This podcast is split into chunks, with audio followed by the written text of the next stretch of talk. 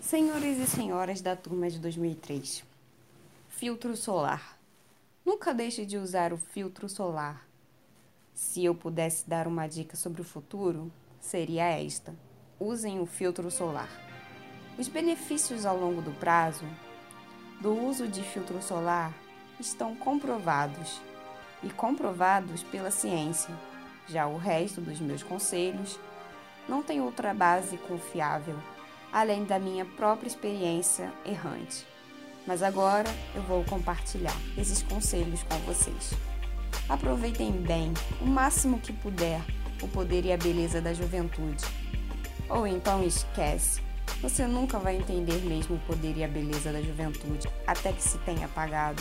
Pode crer, daqui a 20 anos você vai evocar as suas fotos, perceber de um jeito que hoje você nem desconfia, hoje em dia, quantas e tantas alternativas se escancaravam na sua frente. E como você realmente estava com tudo em cima. Hoje não tá gordo ou.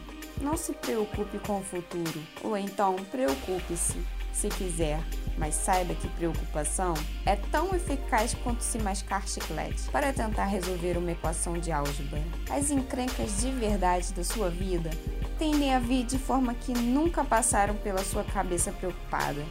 E te pego no ponto fraco às quatro da tarde de uma terça-feira modorrenta. Todo dia enfrente pelo menos uma coisa que te imita medo de verdade. Cante. Não seja leviano com o coração dos outros. Não ature gente de coração leviano. Use fio dental. Não perca tempo com inveja. Às vezes, se está por cima, às vezes por baixo. A paleja é longa e no fim é só você contra você mesmo. Não esqueça os elogios que receber. Esqueça as ofensas. Se conseguir isso, me ensine. Guarde as antigas cartas de amor. Já que foram os extratos bancários velhos, estique-se. Não se sinta por não saber o que quer da vida. As pessoas mais interessantes que eu conheço não sabiam, aos 22, o que queriam fazer da vida. Alguns dos quarentões mais interessantes que conheço ainda não sabem. Tome bastante cálcio. Seja cuidadoso com os joelhos, você vai sentir falta deles. Talvez você case, talvez não. Talvez tenha filhos, talvez não. Talvez se divorcie aos 40, talvez dance ciranda em suas bodas de diamante. Faça o que fizer, não se autocongladure demais. Nem seja severo demais com você. As suas escolhas têm sempre metade das chances de dar certo. É assim para todo mundo. Desfrute de seu corpo. Use-o de toda maneira que puder, mesmo. Não tenha medo do seu corpo ou do que as outras pessoas possam achar dele. É o mais incrível instrumento que você jamais vai possuir. Dance. Mesmo que você não tenha onde além de seu próprio quarto. Leia as instruções, mesmo que não vá segui-las depois. Não leia revistas de beleza. Elas só vão fazer você se achar feio. Dedique-se a conhecer os seus pais. É impossível prever quando eles terão ido embora de vez. Seja legal com seus irmãos.